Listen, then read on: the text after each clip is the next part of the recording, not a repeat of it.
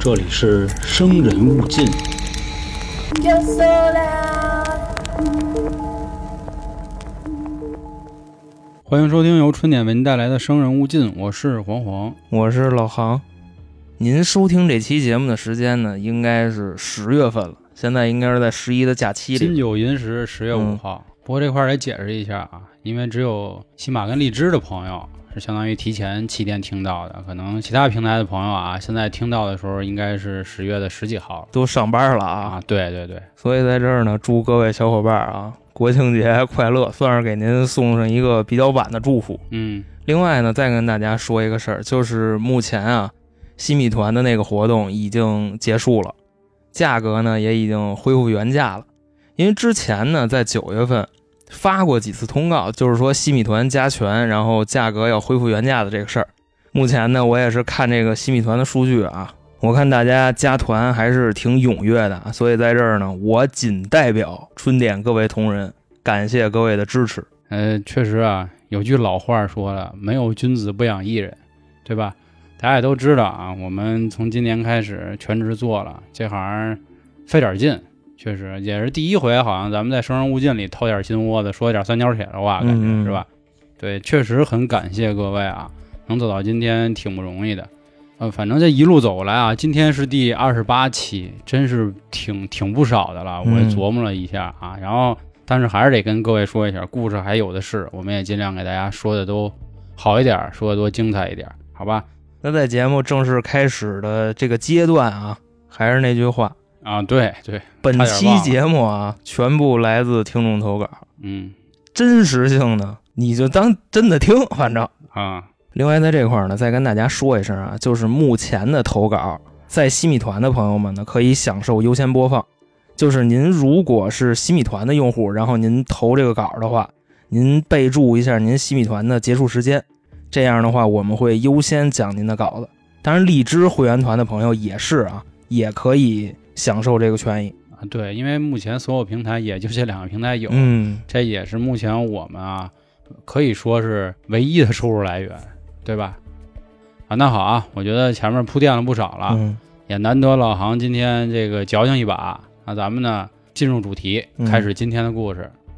那第一个故事呢，来自听众迪兹，他那个笛子啊是同笛子的发音，嗯。但是它都是草字头的，啊一个草一个油，一个草一个纸，笛子。我查了一下，好像是跟一味草药有那么点关系啊。啊，这是一位山东妹子嗯，啊，咱们先说说她的故事啊。好，不过说之前，我还是想说一下啊，人家那个团费都续到二零二六年了，哦，这位啊，是是是是有印象，有印象，这可以说是团里的榜一大姐了啊，啊。帮一大姐，咱开始啊，她呢是一位山东济南人，故事呢是在两千零八年的秋天，那会儿他在一所国际学校上学嗯啊。其实北京也有这样的很多学校啊。当时呢，他们班有两个交换生，这两个交换生啊，分别来自澳大利亚。其实交换生我不知道现在的好多朋友清楚不清楚这事儿啊。反正那会儿我记得咱回中是有，嗯对吧？但初中的好像少，一般都是高中，可能说是有一点所谓的这个自理能力了，对吧？然后他们可能是来中国找一个中国家庭，那么住下，大概交换生呢就是这么个意思。当时呢也确实啊，像我刚才说的，十五六岁，有俩，咱们嗯就用 A 和 B 说。嗯 A 姑娘呢特别文静，斯斯文文的，B 啊姑娘特别野，哎，B 姑娘活泼好动，哦咱们别用这词儿这么不雅，好不好？雅一点，哎，当时呢，她和她的两个朋友在一个宿舍，他自己相当于在一个宿舍。这块儿就还要说一下啊，不见得是同班同学就都有可能在一个宿舍里住过。这之前咱们在别的这个节目里也聊过这事儿，对，所以说这块儿呢，先跟大家说一下结构：两个宿舍，四个女孩儿或者说五个女孩儿之间的故事。这俩人呢，到期末了就必须要回澳洲了，因为相当于这一学期的学习就算结束了，可能说在中国这一段的生活也就结束了。在北京的这些，比如外国朋友啊，最爱去的哪儿？天安门、嗯，长城啊，故宫，对，就这地儿。那你说我在山东上学，我得去哪儿啊？泰山吧。青岛啊，那澳大利亚海鲜不比青岛多大哥了，你这个 他们那儿海鲜都成灾，啊？人不吃那个，后来他们就决定啊，得爬一趟泰山。后来呢，他们屋里的那几个姑娘就去玩去了。玩完回来之后呢，到了一个周末，几个朋友说啊，见面一块儿再吃顿饭，也不能说是散伙吧，就当是送行饭了，嗯在一起啊。但是这时候呢，这个 B 女孩，就咱们前面说这个活泼好动这姑娘，她整个人的状态就不活泼了，就感觉有点蔫不唧唧，双打的茄子，啊，明白了就用咱那话啊。嗯说哟，这是不是累了呀？然后人家之间就聊天嘛，就问啊，不是不是，肯定是英文，咱是不会啊，就说啊，怎么回事啊？玩的怎么样啊？开不开心？看见什么了？看见石敢当没有？是吧？反正我也不知道他是谁，你知道吧？你就你接着说去啊，论剑的那帮，嗯，华山论剑嗯，泰山也论啊啊。后来呢，这女孩啊也是不怎么回答他们问题，啊，就傻个愣的，要不然就看天花板，要不然就看窗户外头，走神儿呢呗，哎对就是就是有点犯愣。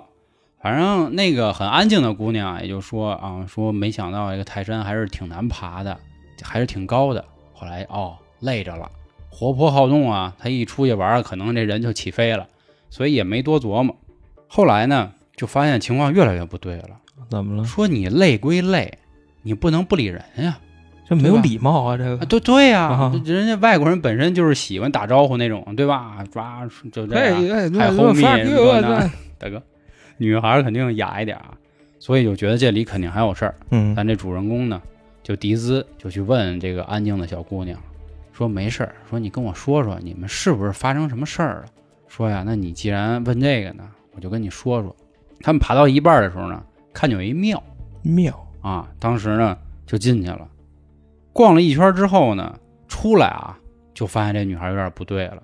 但是这庙里也没啥的呀，他们心里琢磨，她能有什么事儿呢？后来几个人就分析说，当时呢，因为爬泰山的不可能只有他们嘛，也有好多旅行团。嗯这旅行团的导游就说了一句话，就当时跟他带的团的说，说这个庙啊里头是有这个神仙呀、什么这那的，嗯神仙所以咱们还是得安静一点。其实咱们现在包括去北京的雍和宫什么的，咱也都清楚，你不能叽叽喳喳的什么的啊蹦。对呀对啊。但是这外国女孩呢，咱们刚才前面说了，这个 B 女孩呢，就是性格很活泼的这人，活泼的这块她，可能第一次见着这种啊，又是十五六岁的年纪，可能就有点忘乎所以了。冲撞了神明，呃，现在可以先这么猜测啊，咱们先这么说，是他们就觉得是不是就因为太闹腾了，就像你说的是，是不是惹着谁了？就或者说那个安静那那一款，听、啊没听懂，可能是，嗯，有可能。嗯说回来之后呢，就傻个愣儿呢。后来心里琢磨呀，说可能也有别人也说什么话了，就是刺激了一下他。因为怎么想啊，庙里应该都是这个神仙呀、或者说是好人，对吧？他不至于说害他。或者说是包容，哎，对，就对很很有度量，这这一款、是的，，哎，也就没再多想，说这样吧，说让他歇两天，歇两天缓过劲儿来，可能就好了。又过了几天啊，也是准备马上就要走的时候，突然呢，他的这个朋友，刚才咱们说啊，他和他的一个朋友，还有那两个人住在一间宿舍，他自己在一间，他那个朋友噔噔噔噔就过来了，敲他的宿舍门，说你赶紧过去看看吧。这个 B 女孩就出事儿了，嗯，说赶紧去看看啊，行吧，噔噔噔就去，一去就门儿还没进去呢，就嗯听里头啊啊就哭，说哟这怎么了？然后一坐着几个人就哄她，哎呀你怎么啦？啊是不是你跟我说呀？你哭什么呀？这女孩说，我呀老能看见一人，红衣服、红裙子、红鞋子、红袜子，就一身红，啊连头发都是红的这么喜庆吗？啊，他就在这附近，转悠他就陪着我那感觉，陪我，他也不惹我，他也不招我，就在我边上晃悠。那那意思这是让我陪他呀，这是 是吧？啊，说我睁眼能看见，闭眼还能看见，嗯，就是总之就挥之不去，但是他又不把我怎么着。当时这几个人就说啊，这怎么可能啊？又想到那地儿了，说是不是这庙泰山庙啊？但又觉得不对呀，这庙里还是那话呀，这神仙干嘛呀？放一这玩意儿，咱一般听过红衣女鬼，对吧？嗯对，没听过说就这么红的，啊，透透的这应该是海里的，我觉着这个，你想这么红的这一款，啊，从而且过来的。边上的人呀，我估计也有点些许的不平衡，你知道吗？就凭什么你能带回来，我们就带不回来呢？啊，你知道吗？这几个孩子肯定镇不住这玩意儿，对吧？也不知道怎么办。这时候找谁了呢？宿管阿姨。嗯，宿管阿姨吃过见过，对吧？接过多少这个学生了，又是这个女寝室就赶紧找，阿姨上班之前在村里是一大仙是吧？那倒没有，出马了，阿姨就普通的，嗯阿姨普普通通的，阿姨是一就白仙儿啊，说阿姨说您看看吧，说您给琢磨琢磨这到底怎么了。咱们这块儿说一下，倒书一句，这个 B 女孩啊，在国外也是单亲家庭。嗯其实这块咱得说一句，全世界所有的单亲家庭都是不幸福的。理论上说，他会缺一方的爱嘛。嗯所以这个女孩啊，为什么活泼好动的原因，就是她怕别人不喜欢自己，所以她从小呢就是属于很热情，跟谁都打招呼。假如他发现谁要不理自己了啊，谁要不说话了，他就害怕了。他是那种讨好型的人格，可以对说是。极度缺乏安全感，可以这么说。其实有很多人都是表面上特别活泼，你知道吗？内心特别的孤独。对对对，他其实更多的是害怕嘛。嗯这阿姨呢，号称啊是当年学过心理咨询啊，会一点这个、科学啊，是科学。说呢，我开导开导他。嗯，后来一看，哎呦，外国人，我我也不会英语啊，这我怎么开导啊？找一翻译呗，就自己在那儿比划，你知道吧？哎，你看，嗯，就这样，我可以给你讲给你念，这别管啊。啊，对，给你讲给你，那你比划肯定不好使啊，我估计可能不太好翻译，就他可能涉及一些什么词儿啊，或者在那儿这个传话的时候，专有名词对翻译不了这个。对，就不太方便。后来最后啊，贾阿姨直接来一句什么呢？说我估计啊，小姑娘啊，经期不顺啊，嗯，调一调，生理喝一点这个红糖水啊，是吧？捂一捂暖水袋可能就好点了。说这小孩儿正常，情绪波动、青春期叛逆这一套词儿全都起来了、嗯啊，就开始在那说上火。说没事儿，多吃点东西，吃点甜的、快乐的，好不好？正在这说着呢啊，这女孩儿突然就像牛一样反刍，你知道吧？啵就往外吐，然后自己拿手一接，直接奔着那阿姨嘴就大哥，葫芦去了。这什么毛病啊？这是，你你能想到那样吗？就是自己先吐出来一口，啊，然后塞别人嘴里了。，对，哎呦，你说这啥意思？就是让你丫在胡亲，你说是不是这意思我觉着可能是急了吧，或者是怎么着的。啊？反正是有这意思。真的哪句话招着了他呀？不知道。但按你你说，按理说啊，交换生那女孩她也听不懂这么复杂的中文吧？对呀、我觉得能听懂个你好，你怎么了？这种没问题。我估计阿姨说话有这个口头禅，就是你知道吗？就说着说着什么，你知道吗？你知道吗？你知道吗？然后边上那翻译有 no 有 no 有 no，听烦了，你知道吗？啊？好家伙，阿姨这一下直接就哎呦哎呦，啊急了阿姨也吐了，啊，跳脚就要骂街了，啊就脱鞋直接啊要要然后打。几个人都给那个拦走了。嗯后来呢，把这事儿上报到学校了，说校长，校长，嗯，太恶心了，管管吧这个啊，啊，怎么办呀？这事儿，校长呢直接就是联系到澳洲那边他的父母，说您闺女管不了，太恶心了，您闺女啊！啊，您不行，给请走吧，好不好？等于他提前就回去了，嗯相当于比那个刚才咱们说的 A 女孩还要早一点、就回去了。这件事之后呢，也都一直没有联系。按理说，这个活泼好动的女孩应该得报个平安，对吧？啊，我到家了，或者我下飞机了，等等都没有。时隔半年之后，这女孩又通过学校联系到了她宿舍的咱们主角的那个朋友以及主角，啊，这几个姐们儿其实都不应该说她是主角的，她其实相当于是一旁观者嘛，就跟他们打电话啊，我最近挺好的，你们怎么样啊？那女孩说你怎么了？说我不知道，说我就觉得吧，呃，所有人都不喜欢我，所有人都不爱我，我很难过。啊，就始终就一直在说这句话，然后嗯一直也还在问他们，你还愿意和我做朋友吗？就不仅是咱们这个迪兹啊，包括那个他的朋友，嗯就挨个打电话就问，我还能当你朋友吗？我还能当你朋友吗？但是跟那会儿这个傻愣愣的那个感觉比，已经是恢复的感觉百分之七十了吧？啊，就这么一样。后来这通电话打完之后，就属于断了联系了。事后发生过什么不知道，这个故事也就到此为止了。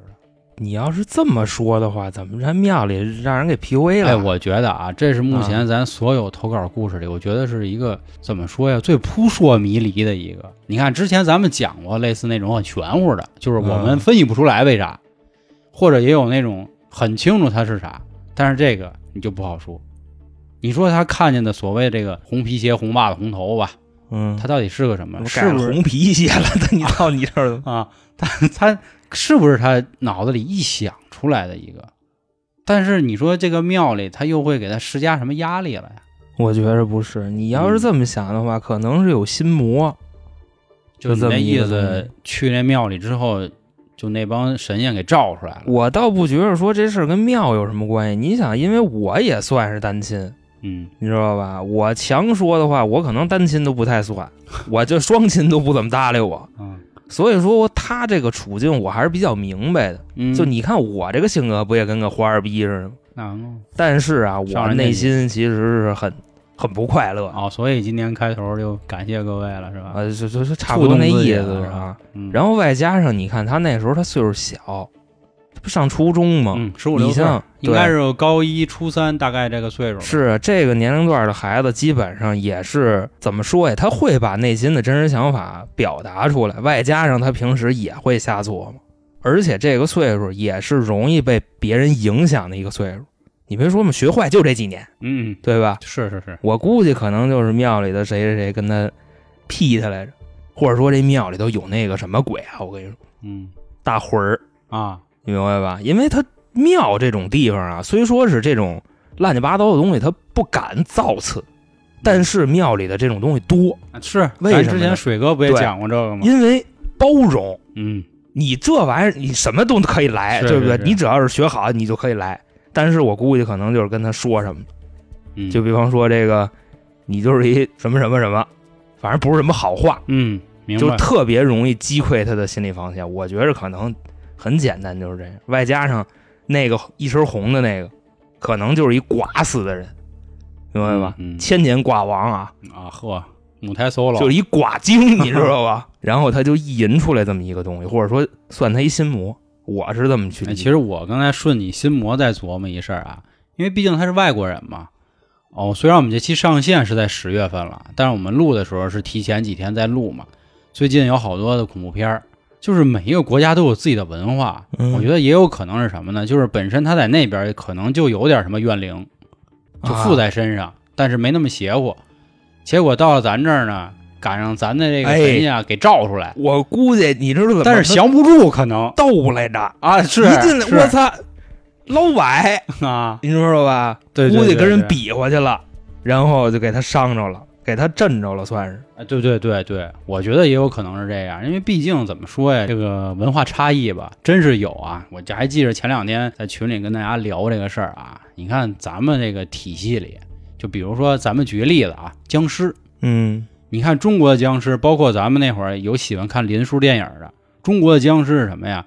铜皮铁脑，刀枪不入，啊，就刀枪剑戟斧钺钩叉十八万兵器你都干不了他，你怎么能破这僵尸？一般有贴符的拐子留下啊，还有什么直戳他的心脏，就是他的唯一的弱点是在心脏，你咔你一剑你怎么着你能给他镇住？但是你看国外僵尸不是，国外僵尸就是猛，咱玩过《生化危机》的朋友可就能知道。没脑子，啊，对，就是往前冲那咱那会儿玩的求生之路是吧？嗯什么 boomer、探克、啊，坦克 卫士这那的，嗯对吧？他们其实更多应该算丧尸，对吧？那不能说是僵他尸丧你啊！啊。所以说这真有可能是神魔斗法，中西差异，然后镇着这孩子了。但是现在还是希望吧，因为是零八年发生的事儿嘛，到现在也将近十四年了，嗯所以也希望他现在也能过得好吧。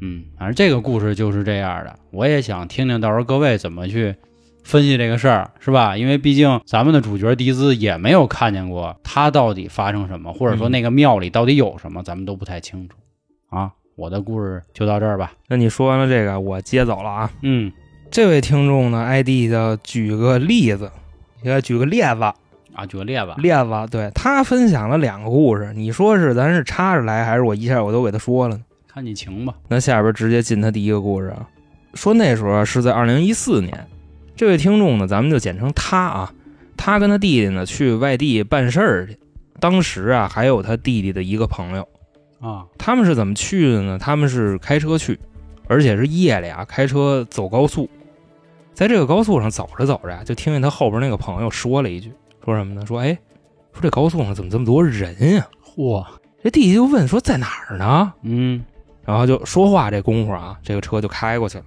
然后这个弟弟当时也瞅见了，说哦怎么就来了这么一帮人？他们仨人呢就在这车上就简单的分析了一下，说是不是这个哪儿有一大巴车坏了？或者说附近邻村搞活动呢是吧？呃，我估计可能是 你要说这个邻村搞活动，这不是什么好话，你知道吗？啊，有可能是什么，就是摁一下你雨刷器，然后说大哥给你洗个车什么的，十块钱什么的，就就类类似于这，的？但没有，他们可能就是简单的觉着就有大车在这儿抛锚了，啊，或者说这大车从这个高速上翻下去了，人没下去，人都爬上来了，就就这么想。哇不过当时啊，这个时间基本上就是，你看咱俩说了这么半天啊，嗯，人家那就是打闪认真的功夫。你想那车嗖开过去，那能转瞬即逝，一边说着啊，这个朋友就看了一眼后视镜，然后啊，直接猛踩油门开始，呜一下就，看着人追上来了是吗？这车就开走了。你听我说啊，啊，当时这个车已经差不多扇到多少了？扇到小二百了。嚯，嗯，开始往前跑，然后这车上俩人都不说话了。当时这车上是怎么坐着呢？朋友、弟弟、大哥。当然这里边哥哥没有什么事儿，就是咱们这位听众是哥哥啊。嗯这里边他全程几乎没说话，啊，就听见这俩人在前面嘚嘚嘚嘚嘚嘚嘚。后来就看完后视镜的这时候以后就不说话了，嗯一直保持着这个速度开到服务区，违章什么的已经不管了。当时基本上都快开到一百八、二百了。到了服务区以后呢，把车停好了，这俩人跟那儿哆嗦，就那意思就你有烟吗？啊，拿一根，然后那手哒哒哒哒哒哒哒那样，然后点打火机哒哒哒哒哒那么点的。嗯当时啊，就听见他们俩在前面说说你看见了吗？那弟弟说我看见了。啊，他俩都看见了啊，你也看见了、是吧？说刚才啊，咱们那个车开过去的时候啊，我们两个是视线里边差不多有二十多个人啊，你明白吧？二十多个人，结果这个车一开过去啊，下意识的看了一眼反光镜和后视镜，一个人都没有，哦，明白吧？说这个时候呢，他俩就在那抽烟，但是情绪还是延续刚才那种情绪，嗯就特别的沉重。后来等天亮了，他们才敢直接走。当时在服务区的时候，就问那个服务区的那卖东西的。嗯，然后人卖东西跟他说呀，说确实是有这么档子事儿，嚯，说原先呀就是那块儿有一个大巴翻下去了。哦，啊，你知道吧？说你们没看见大巴还是好的呢，说有的人都能看见大巴，你知道吧？哦，就这么一个事儿，这个就是他第一个故事，嗯，这个故事还是相对比较短，那我就直接进他第二个了。啊，但是我跟你说啊，其实他的第二个故事跟第一个是有联系的，那实际上人家是一个怎么说呀？就是第一集跟第二集了，我觉着可能是因为你想啊，他之前他在那个高速上开，然后第二天天亮了，从服务区再走，啊后来回来的时候，啊，还是走的这条路。就又碰见哥几个了，是怎么着？这回比那回更威风。啊说的是什么呢？就是开着开着车啊，这个车灯不知道怎么了，嗯，就开始自己往上照。你明白那意思？自己变探照灯就比方说啊，啊你像黄爷那那奔，啊，你明白吧？他那个车电奔 它威风 嗯，就是他方向盘左右打的话，那个灯是跟着方向盘走的。啊，有就是有这么一所谓的助力什么安全这种，人家这灯啊，在高速上开着开着车，直接开始往上照，四十五度斜着往上就照。奔着天，就等于比远光的那高度还要邪乎对，哦。明白这意思吧？那是不是车坏了？我开始啊，我也以为是说那什么呢，就是这灯可能是说压着个减速带或者压着个石头什么的给磕的。啊，就是错了位了那对灯泡，但是你错位，你不能俩一块儿都错位吧？啊啊，能这意思吧？那得多次啊！嗯，就说这个车的灯光斜着四十五度往上照，就等于说白了，他现在这个所谓的前前大灯不是照前方的路，是奔着那个天上或者说远方的天空去照啊，，对，斜上方四十五度就那么照那，够危险的也是啊。啊然后开车的这位还是就死盯着前面往前开，啊，旁边这两位呢就顺着这个灯光往上看。胆儿也够肥的，对，他们看见什么了呢？就不能赶紧把车停了呀。可能是不敢。哦哦，因为什么哦对，因为来的路上说了是吧？是，一会儿再看见大巴了是吧？那这回又看见什么了呢？嗯就看见啊路边的这些电线杆子上，啊，还有这个什么，就是路灯这个位置，啊，每个路灯上边都有一个飘。我操，他等于那点大巴上的人都找地儿坐着去了，是这意思？我那关键是你大巴上就二十多个人啊，啊他这个你就感觉是那什么，就日本的那个挂一小乒乓球，啊就那么一东西啊啊啊，那拿乒乓球充拴一块布啊，对对，就就那种。啊！他说每个上面都有，我操，那是不是按照咱之前的说法，是不是也是什么切换场景？这车是不是开别处去了？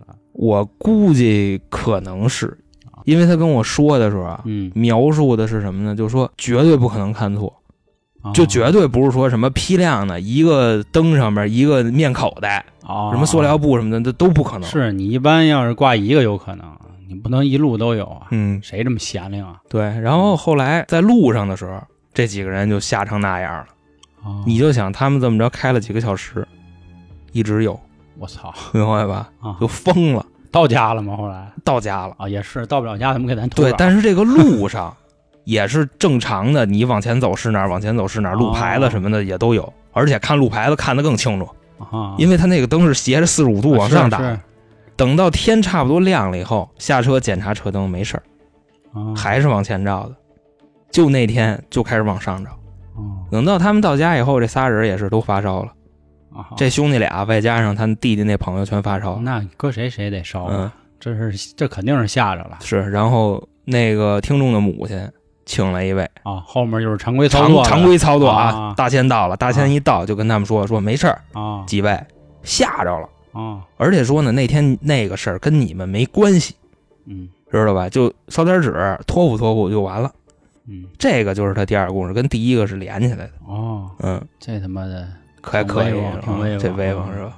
你说高速啊，我想起之前老早之前有一投稿，我说一上高速以后突然就没灯了，嗯，然后呱一出一那又有灯，好多听众都说我啊，说那个高速上就是没灯，怎么怎么着的，怎么可能啊？所以今天说到这儿，就是怎么说呀，也就是想起这个故事了啊，因为还是想跟大家说，反正北京是有，对吧？反正至少我出这附近那点儿是有，你北京、河北也有啊啊，天津也有啊对，山西也有啊。对，所以可能我还是也不是说矫情啊，就是想起这个事儿了，也是想说一句，一个也是我也是相信那位听众的遭遇应该是是真实的，并不是说他们只是开上了一条没有路灯的高速公路，对吧？所以这个事儿都嗯不好说吧，好吧？那咱还是继续吧，先。行，嗯下面这个故事呢，来自听众小黑胖子啊，这也是咱团里的了啊。嗯他反正啊，他开头就跟我说了，他是一个无神论者。嗯我很相信，为什么这么说啊？咱们平时在群里聊天的时候看见过，他到底是干啥的？反正大家都打一问号。但是吧，他每天开车上下班那地儿都会经过监狱，他每天那伙食还都特好，啊，所以我们一直都觉得他是不是是个狱警，但是他好像又不是警察，所以说他一定是从事相关的这种工作，也就印证了这个话，他是个无神论者。就是说白了，他兴许啊，咱这是因为关系不错啊，嗯妄加揣测一句，他可能是一个挺狠的人，对吧？是个恶人吧？就是这个恶可能是并小鬼怕恶人的那个恶，不是说他是性格是操蛋那种啊，嗯没有这个意思。就狠哎，对，就是狠人，狠人，狠人敢啊敢啊就古有那个 奥地利国弗洛伊德啊是，今有这个北京小黑胖子，西方小黑胖子啊。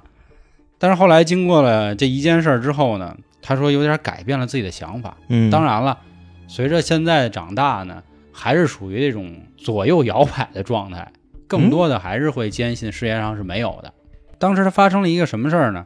说那会儿是在零三年，他在北京的平谷那边，他住其中一个村儿就相当于是这个平谷大涛嘞啊，啊。他那会儿呢，就跟几个哥们儿玩儿啊，小伙伴儿嘛，孩子那会儿，你想零三年，我操，嗯，好像也没有什么娱乐设施，是吧？零三年的非典呀，哦哦，我操，我 嘿高了啊！啊是是是，对，这个可以说一句啊，对，可就是是玩儿，我跟你妈，说，零三年非典的时候，那啊北京是属于这个破鼓万人锤了，我们都玩疯了，你知道吧？对就是玩儿，天天。闲的是吧？啊闲蛋疼了，就是因为学也上不了了。是啊，哎跟院儿里玩儿呗，反正也都不许出去，是，当时他们也是啊，就在自己村儿这一块儿玩儿，偷桃儿，哎，他们还他妈还差他们那点桃儿，还得自己偷吗？估计都不要钱。对这块儿，咱可以说一下啊。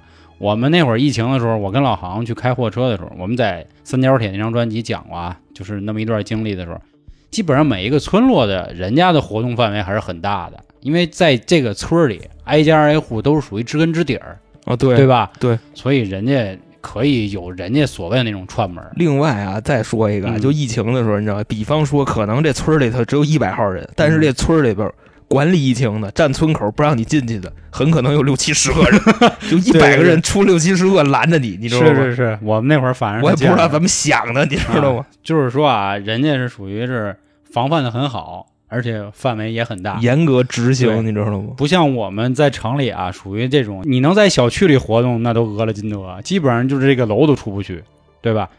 后来他们哥几个就在那玩儿，确实有桃的事儿啊，嗯，因为毕竟平谷那边产桃儿，桃儿蟹，啊，他们就在这个桃儿林里啊就耍就玩儿，几个人就开始跟这儿那个算怎么说呀，瞎子摸人儿啊，嗯。什么鸭子过河呀，就是咱们小时候都玩过那种啊，几个人就可以搞的这种体能类游戏。嗯，后来玩着觉得不来劲了，不得劲。说咱要不整点昆字，就自行车啊，说咱蹬会儿，咱跟那个土地里蹬。就我不知道有没有过，就是蹬过这样车的朋友知道啊，这车啊在柏油马路上蹬来劲，你在那沙子地里那是真难蹬。你关键是你好 比说啊，这个你在柏油马路上，我给你前面弄一摞沙子，嗯，你过去你就摔，你对啊踏实实，打滑嘛。所以当时哥几个就在那儿美，就蹬啊，就来了劲的美。蹬着蹬着呢，就突然就感觉啊，如履平地了嗯，啊，健步如飞了，就土呢，蹭蹻上房那意思是啊，就蹬，啊，越蹬越开心，越蹬越开心，哎呦，来劲啊，棒啊！蹬着蹬着，突然就蹬进了一片杨树林儿。杨树林，对，因为在农村也有很多的杨树啊，因为嗯高大杨树它一个是可以作为行道树啊，嗯就怎么说呀，很漂亮；还有一个可能是什么遮风挡雨啊，防防沙护林啊。嗯反正我们那会儿我学园林的嘛，那会儿老师给我这么讲的啊，我要说错了别他妈骂我。杨喇子，啊，那 就蹬着蹬着，突然哥儿几个这车呀，直接就原地停住，人都从车上飞走哎呦，啊！我有这事儿，对对，啊你之前我记得特别早的时候，你说过类似的嘛，嗯直接哥儿几个脸、腿割了半儿啊，嗯，腿割了半儿就是膝盖啊啊，全都磕了花了，哭呗。小孩儿嘛，磕着疼，哭一回就找家长，嗯，摔了。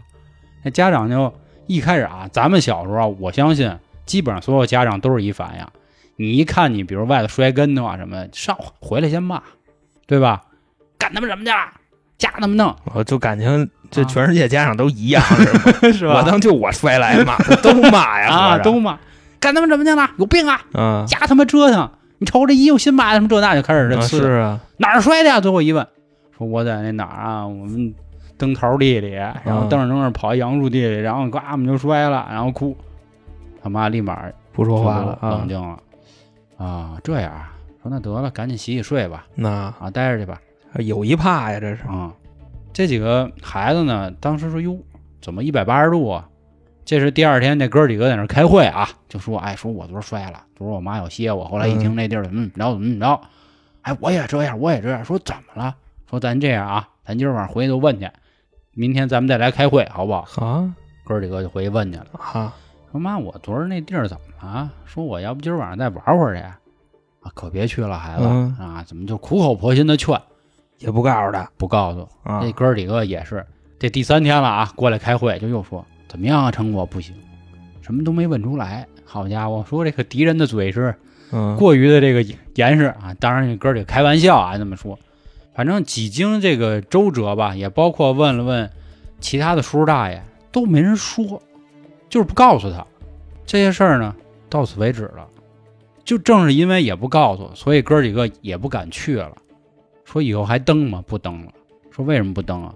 说挨磕疼，哈，也实在人，对吧？嗯他倒不是说怕见上什么东西，他就是说挨磕疼。你想啊，脸也花了，腿胳膊瓣儿也花了，那确实磕的反正不行。这个事儿就结束了而且你想，他这更吓人，我那是我一人儿，啊，你知道吧？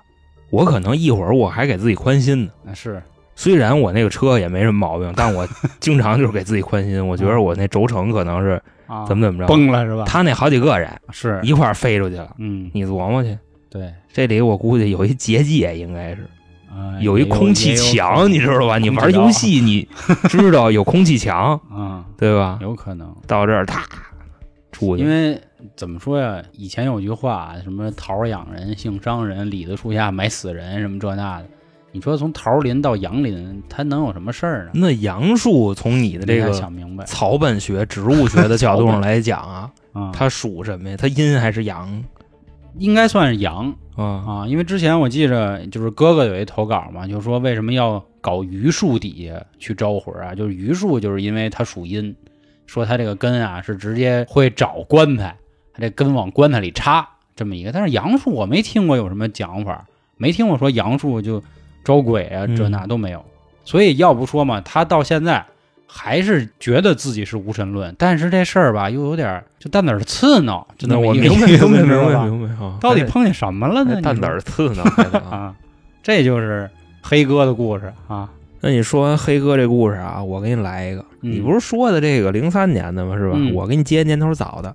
火，这位听众呢，ID 叫唯一，嗯他说的是他爷爷告诉他的事儿。说这个事儿啊，发生的时间段呢，大概是五十年代左右，嚯，知道吧？一九五零年，当时啊，这个隔壁村有一个人来他们村串亲戚，嗯咱们啊就简称这个人为他。啊，他呢是自己的妹妹要出嫁，他是过来喝喜酒的。当天呀也是就吃完喝完了，这个婚事办完了以后，由于这个时间太晚了呢，妹妹和妹夫啊就留他在他们家住，嗯。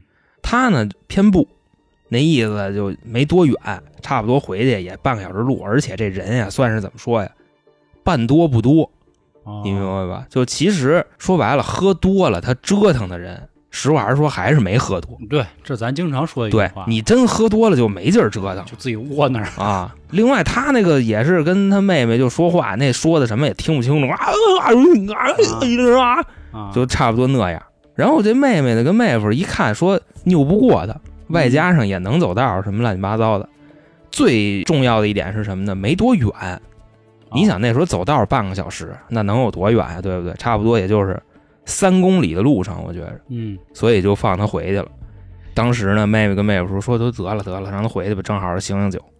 也呢就没送他，因为人家两口子结婚，实话实说，喝的比他多，明白吧？哦而且那时候也不流行说什么新郎子新娘子喝水，哦，明白吧？喝的都是实在。人呗，那意思，对，啊，就让他自己回去了。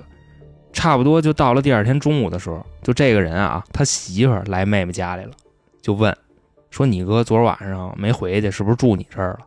然后结果就是你想那样，这一家子乱套了。哦，为什么呢？就顺着这个人的必经之路开始找，说昨天呀他是喝多了，但是也没那么多，还有意识，很清醒，就自己回去了。顺着这路就开始找，找了一天也没找着，那就找不着报警呗。嗯跟警察呢就把我刚才那堆就都来一遍。嗯警察这边呢就着手的开始调查了。不过你想五十年代那会儿对吧，也没有那么发达的技术，什么监控什么的，你吹牛逼呢？嗯，那时候警察甚至还穿身上穿的还是绿色的制服，对吧？那那个土绿色的制服，也是啊。三天以后，别的村的人有人报警，然后警察去了，去了以后通知了他们，这个就是那天丢的那一位，就是咱们这次的主人公他。啊，到了现场一看啊，就发现很奇怪，为什么呢？因为他回家的路啊，应该是从南往北走，嗯。就我要从从南走到北，你知道吧？我要，然后我从北我走到黑嗯，但是呢，他现在的位置是在妹妹家的正东，啊，等于说他走的方向就错了，拐了九十度嘛，嗯，大概错了多远呢？得有五公里。啊，按理说这人不至于这样，而且走的时候啊，就说是喝成那样了，但是不至于说分不清回家的道。而且人家也是老来这个村儿，他路很熟，经常也都是喝成这样，也不是没回去过。嗯所以说犯这样的错误应该是不至于的，是很不正常的。要真是那样啊，根本就不可能让他自己回家。啊另外说，这个人的死相是什么样的？就感觉他是趴水沟子里呛死的。啊啊，你想水沟子才多浅，他就跟那儿趴着，跟那儿呛死。就是用人家的话说，水鬼要抓替身的话，洗脸都能让你没了，啊对是吧？啊啊，你要这么说的话，还真有可能。为什么呢？嗯说这人的后脖梗子上有一个褐色的手印儿，啊，褐色的。你想掐人的话，这个手印儿一般是紫色的，紫红，对嗯他这个手印儿是棕色的、褐色的。嗯而且这个手印儿啊，不像是一个人的手印儿。说为什么呢？说这手印儿特别窄。哦，再说现场的一什么情况呢？说这尸体旁边啊有两只掉了的鞋，就这人的鞋，旁边还有一个烟盒，外加上有一地烟头。说什么呢？这个警方的调查结果，询问附近的一个目击证人，说还真有一个那天看见这大哥了。这个证人就跟警察说，说这大哥那天呀不是自己来的，有一个人跟着他一块来的。他们两个就坐那水沟子旁边抽烟，一抽抽了一盒，而且有说有笑的，特别清醒。哦，这个证人呢，只是路过，他们说的什么，干了什么也没听见，就只是看这俩人在那抽烟聊天儿这样。而且说呀，那两只掉了的鞋，其实当时他是要往手里拿的，因为他是要脱鞋从这个水地里那么趟过去。嗯，结果现在这个人就这样了，反正最后啊，警察也是没查出个所以然来。另外说死的这位，他旁边那人到底是谁也不知道，哦，没人见过这人，明白吧？最后这块的村民就开始传说什么呢？说这应该就是你刚才说的那个水鬼抓替身，啊，明白吧？而且说古代的这一片，就这个水沟子啊，是一片刑场，嗯，说这块死过好多的人，这很像那个前两天看云南虫谷里胡八一小时候那段嗯。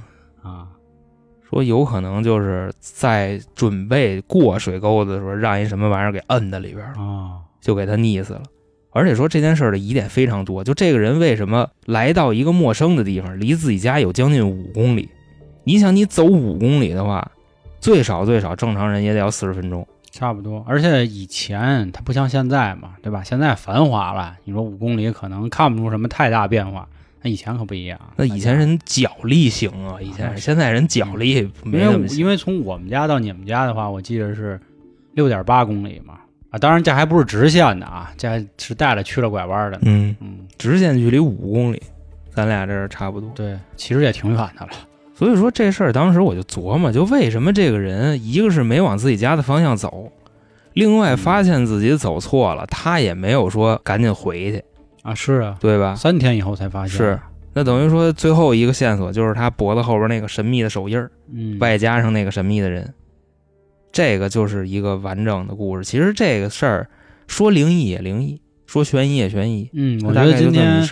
咱这几个故事都有点沾这边儿，就都有点扑朔迷离的那么一感觉，是吧？那我觉得就这样，就建议啊，各位朋友，评论区咱们讨论起来，多多留言，好吧？我觉得今天这期挺有意思的，吓人吗？可能不吓人，但是细思极恐吧，我觉得。我觉着，以后灵异的调性也不往吓人走，你知，道吗？咱从来都不是为了吓唬谁嘛。有事儿说事儿，你知道吧？咱们主要是为了是大家听完了以后，脑子里有这么一个路子，嗯然后以后咱们跟别人聊天的时候，它也是一谈资，哎，没错你，明白好吧不是说非得让各位起身鸡皮疙瘩，那没必要。是是是是是。